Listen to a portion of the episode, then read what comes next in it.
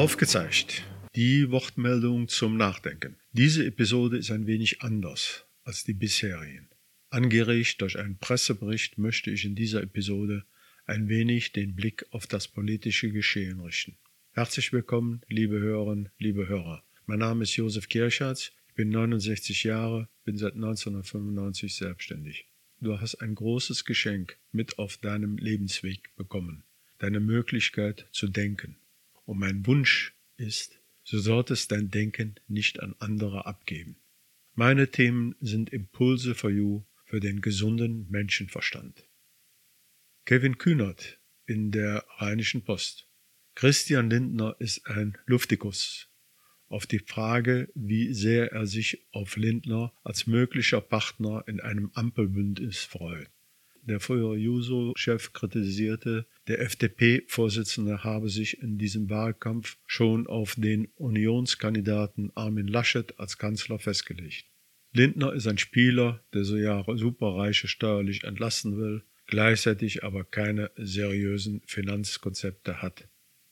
Das kann alles sein, aber hier möchte ich ein wenig die Kontrahenten beleuchten. Beide waren noch nicht als Minister oder ähnliches tätig, wodurch man bei anderen die Fähigkeit abspricht. Beide sind durchs Maulaufreißen bekannt geworden. Beide haben ihre Partei verändert. Aber da ist auch noch ein Dritter im Bunde, Jens Spahn. Nun hat er schon etwas vorzuweisen. Durch Maul aufreißen hat er sein Ministeramt bekommen und Hermann Gröhe als Parteisoldat musste als Gesundheitsminister zurücktreten. Anfang 2019, zu Beginn der Pandemie, war er noch sehr mit seinen Ambitionen und Kanzleramtsplänen beschäftigt. Aber von ihm wissen wir inzwischen, dass er gerne Ankündigungen von sich gibt, die er nicht einhalten kann.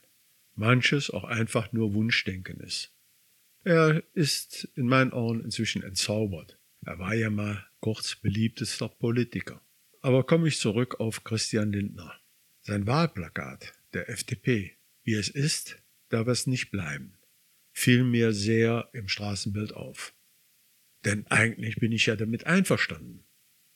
Wie es ist, darf es nicht bleiben. Wir müssen etwas verändern.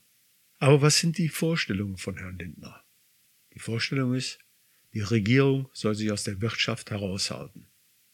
Als im August 2020 der neue Generalsekretär der FDP, Volker Wissing, in seiner Rede tosenden Beifall bekam, als er sagt, der Staat soll sich aus dem Teig der Wirtschaft zurückziehen. Mehr Freiheit für die Unternehmen. Auf YouTube ist diese Rede sich noch anzusehen. Wie ist jetzt die Botschaft der gelben Partei? Geht es dem Unternehmen gut, dem Unternehmer gut? Geht es auch den Beschäftigten gut? Aber stimmt das auch? Wir erinnern uns vielleicht noch an Schlecker. Schlecker war für die Unternehmerfamilie Schlecker gut, solange bis durch Fehlentscheidungen das Unternehmen in Schieflage gelangte. Frage doch mal ehemalige Beschäftigte, ob es ihnen auch so gut ging. Dann aber sollte der Staat die Arbeitsplätze retten. Dazu gibt es noch mehr Beispiele, die dir sicherlich auch einfallen von den letzten Jahren. Opel, Commerzbank, Dresdner Bank, Lufthansa etc. Durch Fehlentscheidungen, Unabwägbarkeiten im Umfeld oder aber auch Zocken von Unternehmen, Manager und Banken sind ganze Wirtschaftsbereiche in Schieflage geraten. Der Staat musste immer wieder eingreifen und versuchen zu retten. Das heißt doch, solange Profit gemacht wird, soll sich der Staat heraushalten. Wenn Unternehmen in finanzielle Schwierigkeiten geraten, ist aber der Ruf nach staatlicher Rettung da. Aber bedenke doch, der Staat sind wir alle, die die Zeche zahlen. Ein bekannter Skandal, Cum-X-Skandal, entstand dem Staat ein Schaden von über 10 Milliarden Euro. Jedem normalen Steuerzahler ist klar, ich kann nur Steuern zurückhalten, wenn ich Steuern bezahlt habe. Aber es gibt so viele kreative Steuergestaltungsmöglichkeiten zur Optimierung des Gewinns. Aber das ist halt nicht für jeden. Zwar im Grundgesetz Artikel 1 steht, alle Menschen sind, haben die gleichen Rechte und dass alle Menschen gleich viel wert sind, aber das entspricht nicht der Realität. Und Unternehmen und Wirtschaft ohne Kontrolle, Auch das haben wir gelernt.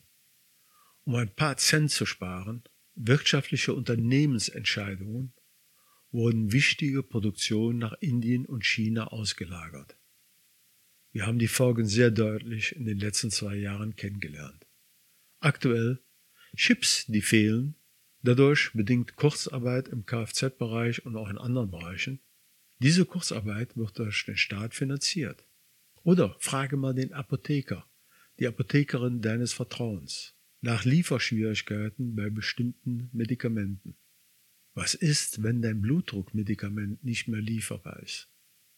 Wir alle haben schmerzhaft gelernt. Ohne Kontrolle der Wirtschaft wird gezockt, gelogen, manipuliert. Der Abgasskandal von VW lässt grüßen. Hier standen die Interessen der Aktionäre im Vordergrund. Es wurde an der Innovation gespart, die eine andere technische Lösung ermöglicht hätte. Und damit beißt sich die sprichwörtliche Katze in den Schwanz. Innovation ja, aber nur, wenn der Staat Fördergelder zahlt. In diesem Sinne nochmal mein Wunsch, nutze deine Möglichkeiten zum Denken und du solltest dein Denken nicht an andere abgeben. Mein Name ist Josef Kirchhardt.